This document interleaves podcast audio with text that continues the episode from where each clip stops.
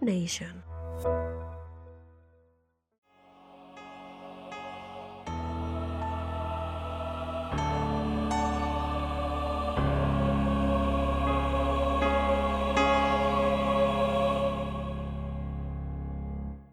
Asesinos Selectos. Es un podcast para mayores de edad. Algunas personas pueden encontrar el contenido del programa ofensivo, ya que cuenta con un lenguaje explícito por la misma naturaleza de los asesinatos. Se recomienda la discreción del radioescucha, especialmente para menores de edad.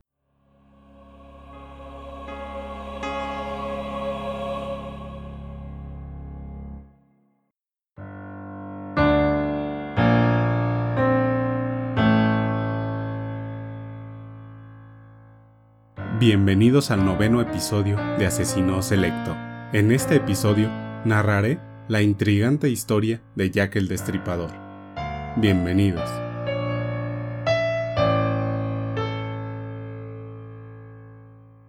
Domingo 30 de septiembre de 1888.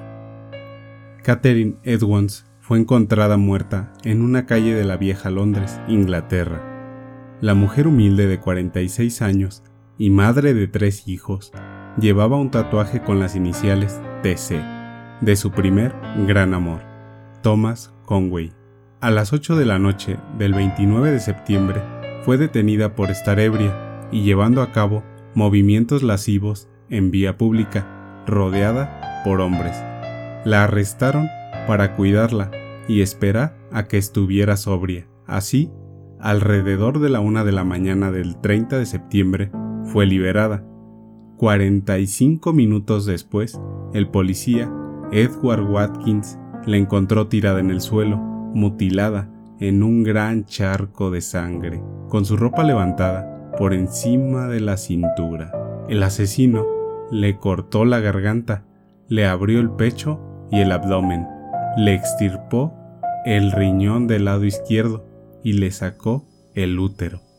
Cerca del lugar donde murió Catherine se halló una prenda de ella con manchas de sangre junto a un letrero escrito con gis, cuyo mensaje culpaba de los asesinatos atribuidos a Jack el Destripador a una persona de la comunidad judía.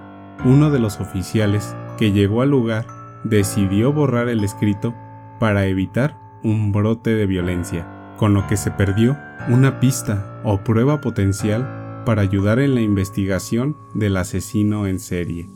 Catherine fue la cuarta víctima a manos del destripador. En fechas más recientes, cobró importancia en la investigación para determinar la identidad de Jack. En el 2007, el escritor Russell Edwards logró que el Dr. Jerry Longlein, un especialista en genética, obtuviera información del ADN de una prenda de tipo dental o quizá un chal de Catherine Edwards el cual se encontró con manchas de sangre cerca de la escena del crimen.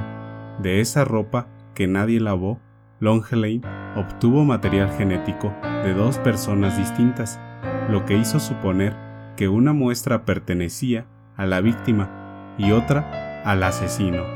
Después, buscó a familiares vivos de los sospechosos señalados en el siglo XIX. Longelain dio con Matilda, pariente británica de la hermana de Aaron Kominsky, uno de tantos hombres señalados. Ella colaboró y tras un primer análisis, el ADN hallado en la prenda coincidió en 99% con el de Matilda y en una segunda prueba coincidió al 100%. Así, este científico se atrevió a afirmar que Jack el Destripador y Aaron Kominsky eran la misma persona.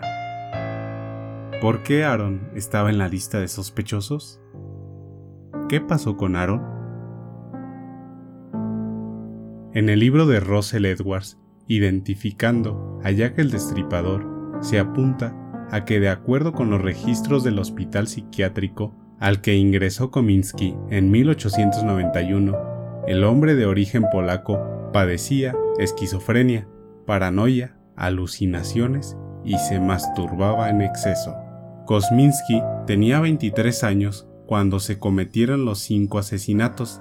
trabajaba como peluquero. Una persona aseguró haberlo visto en una de las escenas del crimen. Esto, más las herramientas que manejaba en su oficio, hicieron que fuera visto con recelo. Sin embargo, nunca hubo una prueba en su contra.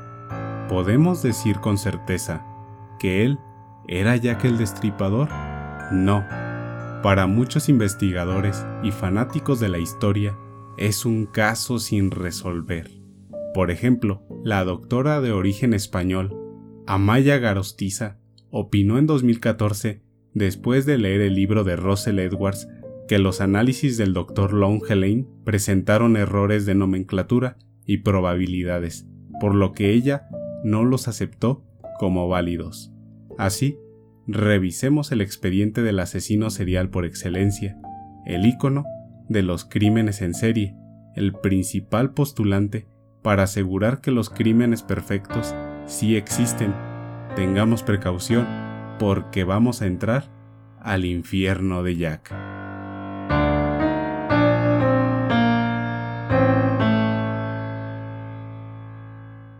En el año 1888, Whitechapel, al este de Londres, era uno de los barrios más pobres. De hecho, lo consideraban el peor lugar para vivir, trabajar o simplemente caminar. Sus calles estaban casi en tinieblas durante la noche, debido a que las lámparas de gas del vecindario apenas servían como una lúgubre decoración. El olor callejero que producía la combinación de mierda que dejaba el ganado y los desechos humanos que circulaban por un pésimo sistema de drenaje, llegando hasta la vía pública.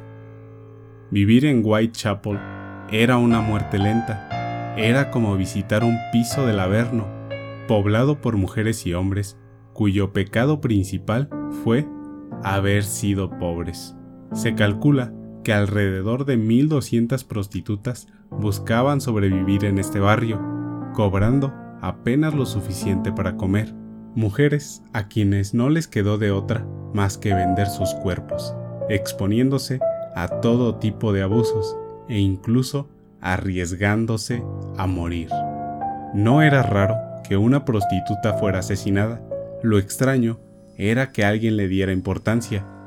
No sorprendía que una meretriz terminara sin vida, tampoco que varias de ellas fueran ultimadas con la hazaña que solo un monstruo podría ejercer.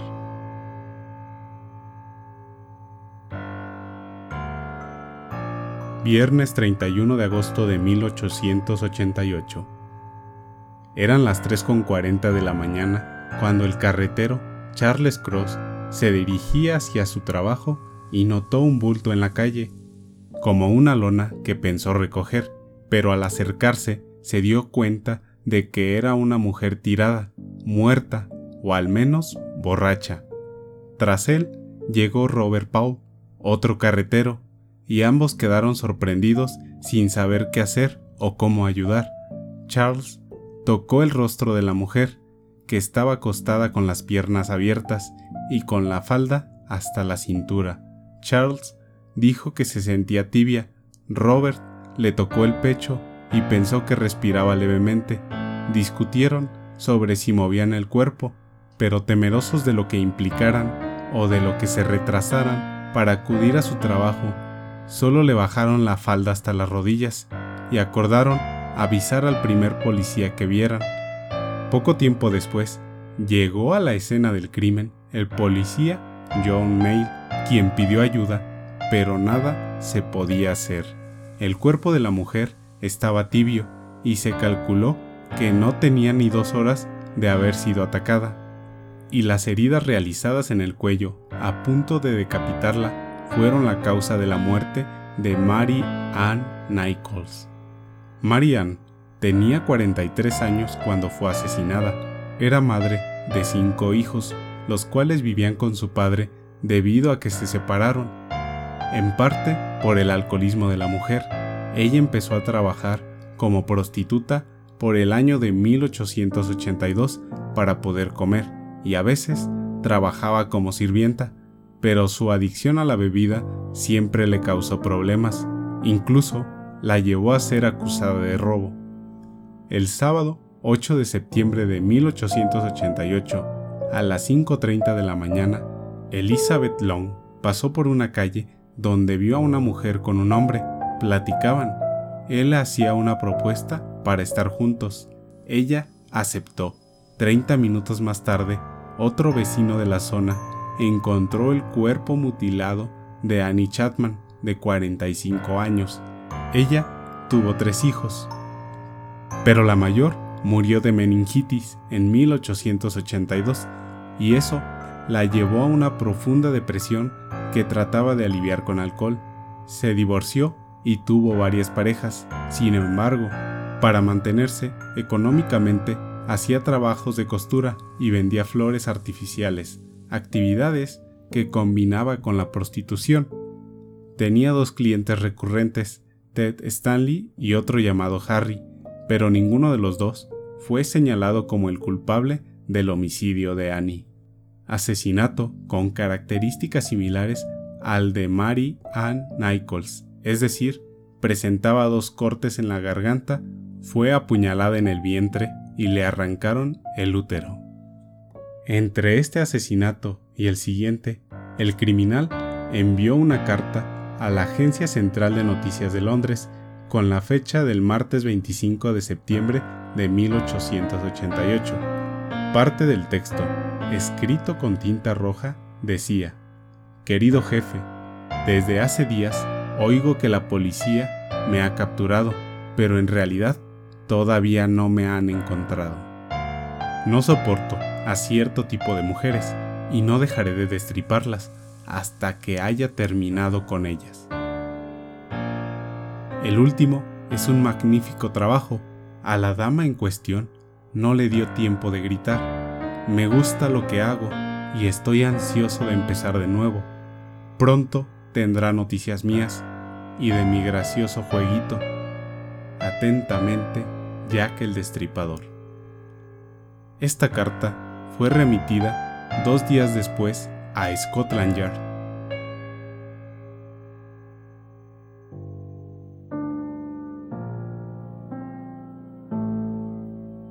Domingo 30 de septiembre de 1888. Elizabeth Stride fue vista por varias personas en compañía de un hombre. La pareja mantenía rumacos subidos de tono, pero nada como para ser detenidos por el policía William Smith, quien los observaba. Elizabeth había bebido desde la tarde del día anterior, pues tenía problemas con el alcohol desde 1884, cuando murió su ex esposo. Ella nació en Suecia, donde estaba registrada como prostituta y varias veces fue admitida en distintos hospitales para tratarse de enfermedades venéreas. En Londres combinaba el oficio con el empleo de recamarera, pero cada vez que le pagaban salía a un bar y después se enredaba con algunos hombres, así como sucedió la madrugada del 30 de septiembre. A la una de la mañana fue descubierto su cadáver con un profundo corte en el lado izquierdo del cuello. Al hacer el recuento de los asesinatos de Jack, el de Elizabeth Stride fue puesto en duda, pues se pensaba que había sido otra persona y no el destripador, porque no presentaba otras lesiones en el abdomen. Sin embargo, otros piensan que Elizabeth Stride no fue apuñalada y desmembrada porque el asesino fue interrumpido o sintió que iba a ser descubierto.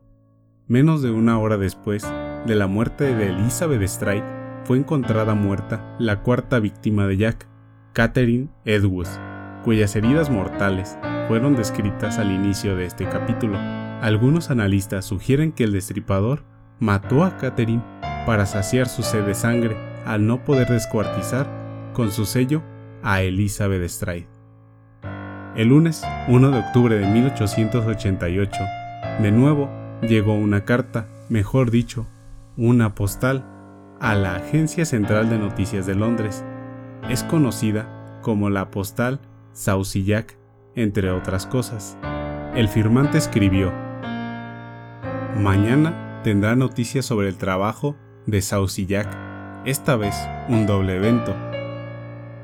La primera de ellas lloró un poco y no terminé. No tuve tiempo para quitarle las orejas para la policía. Atentamente, Jack el Destripador.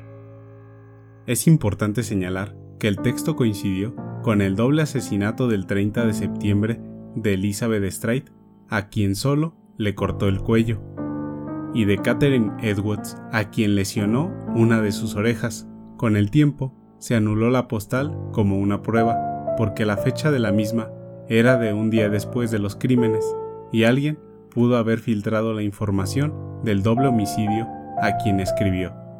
Hubo una tercera carta, enviada el lunes 15 de octubre de 1888. Esta misiva fue identificada como Desde el infierno, porque así iniciaba el texto que se leía así. Desde el infierno, señor Lusk, le envío la mitad del riñón que tomé de una mujer, preservado para ustedes. La otra pieza la freí y comí. Fue muy agradable. Quizás les envíe un cuchillo ensangrentado. Atrápenme cuando puedan. De este envío hay que resaltar que efectivamente a Catherine Edwards le arrancaron el riñón, pero los especialistas de la época argumentaron que el órgano enviado con la carta pudo haber sido de alguien más, pues entonces no había posibilidades de estar seguros si era la víctima. Viernes 9 de noviembre de 1888, eran las 10.45 de la mañana, cuando tocó a la puerta del número 13 de la calle Miller's Court. Allí habitaba Mary Jane Kelly, una mujer irlandesa, quien se convirtió en prostituta a los 19 años, en el mismo tiempo en el que su marido falleció. En 1886 se mudó a Londres, donde empezó a vivir en pareja con un tipo de nombre Joseph Barner, quien la dejó cuando se enteró que había regresado a ejercer la prostitución. Mary Jane, al igual que las otras víctimas del destripador, vivía en exceso y en general arrastraba la vida con ganas de que alguien la salvara. Después de llamar varias veces a la puerta de la habitación de Mary Jane, Thomas Bower, quien fue enviado a cobrarle la renta atrasada, se asomó por la ventana y descubrió que Mary Jane Kelly había sido destrozada. Su asesino la cortó desde la garganta hasta la espalda baja, le arrancó todos los órganos abdominales y la despojó del corazón.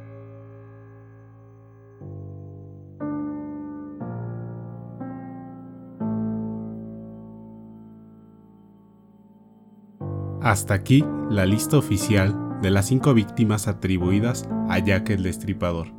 Las canónicas, no obstante, la policía, los medios de comunicación y los habitantes de Whitechapel sospecharon que estuvo involucrado en al menos 11 asesinatos, siendo las otras seis víctimas Emma Smith, Martha Tabram, estas dos, antes de Marian Nichols, además de Rose Milet, Alice Mackenzie, Frances Coles y finalmente otra mujer a la que no lograron identificar.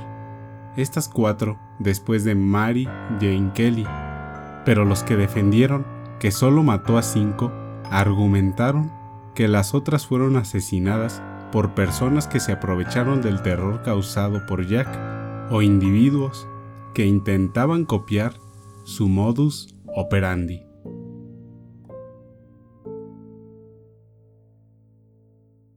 ¿Quiénes fueron los sospechosos? ¿Quiénes pudieron ser Jack? Además de Aaron Comiskey, ¿de quién hablamos al iniciar el recuento sangriento del destripador? Hubo más, hubo varios, muchos más. Algunos de ellos fueron John Pizer Leather Apron, alias Delantal de Cuero. Era un hombre que amenazaba prostitutas con un cuchillo que ponía en sus torsos y les decía que si no le daban dinero, les arrancaría las costillas. Pizer fue detenido el lunes 10 de septiembre de 1888 y aunque los asesinatos continuaron a lo largo de un mes, el hombre del delantal del cuero fue interrogado por las muertes de Jack. Montage Don fue abogado en una familia llena de reconocidos médicos y esa circunstancia fue una de las razones por la que sospecharon de él, ya que tenía acceso a herramientas quirúrgicas y a posibles conocimientos para hacer cortes en el cuerpo humano. Además, su muerte por suicidio coincidió con el último asesinato atribuido a Jack. Michael Ostrov, un médico de origen ruso con problemas de personalidad, hay que explicar que durante la investigación, los agentes policíacos decidieron buscar en manicomios algún paciente que pudiera coincidir con los rasgos que imaginaban de Jack, pero Michael nunca tuvo antecedentes de violencia y sobre todo, en el periodo de los asesinatos, él estuvo recluido en un manicomio en Francia. George Chapman, de origen polaco, cuyo nombre real era Severin Klowowski, catalogado como asesino serial por matar a sus tres esposas, con 23 años llegó a Whitechapel con sus conocimientos rudimentarios de medicina y empezó a trabajar como un asistente de peluquero.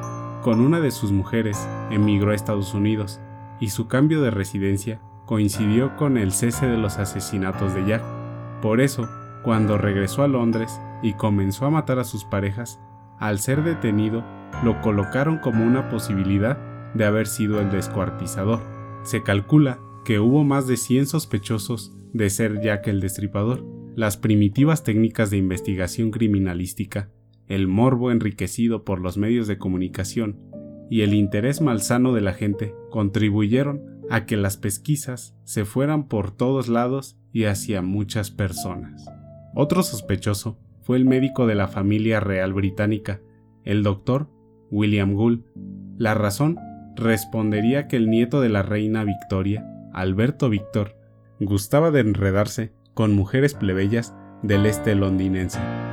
Pero la preocupación mayor era el rumor de que Alberto se había casado en secreto con Annie Elizabeth Crook, una dependienta de Whitechapel, y no solo eso, se decía que estaba embarazada. Al parecer, la familia real envió a un manicomio a la joven y a la niña que nació fue dada en adopción a una de las amigas de Annie Crook, nada más y nada menos que a Mary Jane Kelly, la quinta y última víctima de Jack. Si esto hubiera sido verdadero, ¿por qué matarían a Mary Jane Kelly? Bajo esa teoría, ella habría querido extorsionar a la realeza. Entonces, la mandaron a matar, al igual que la gente cercana a ella, que supiera del tema, es decir, a las otras cuatro prostitutas. Una hipótesis más apuntó a que Francis Tumbletti, un irlandés que se había hecho pasar por médico, él llegó a vivir al este de Londres, procedente de Estados Unidos, y desapareció después del asesinato de la última mujer.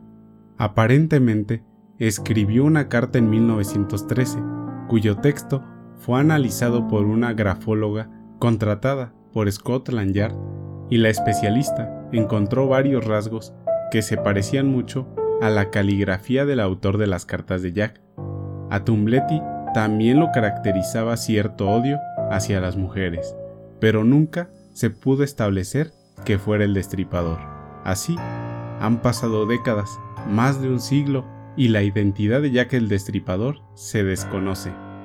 Todo queda en teorías y sospechas, incluso no son pocos los que argumentan que Jack no existió, al menos no como asesino serial, que tal vez, después del primer homicidio, algunos quisieron copiarlo, luego de ver el revuelto que causó entre la prensa, es decir, asesinos sedientos de fama, impulsados por periódicos con hambre de ventas.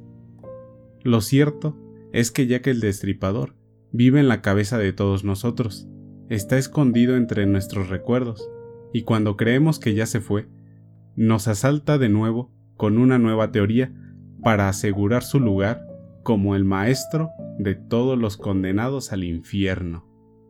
La Policía Metropolitana de Londres, mejor conocida con el nombre de Scotland Yard, es una de las instituciones policíacas más afamadas del mundo, gracias a la literatura y al cine. Su apodo deriva de su primer sede, ubicada en Whitehall Place 4, y que contaba con una puerta trasera que daba a la calle Great Scotland Yard, cerca de la embajada de los reyes escoceses. Su gran ética está sustentada en personajes como Sherlock Holmes, de Arthur Conan Doyle, o el detective Hercule Poirot de Agatha Christie, aunque dejaron ir a Jack. Así concluyamos la historia de este asesino perfecto al cual las autoridades jamás pudieron encontrar y hasta la fecha sigue siendo una incógnita y un misterio que resolver.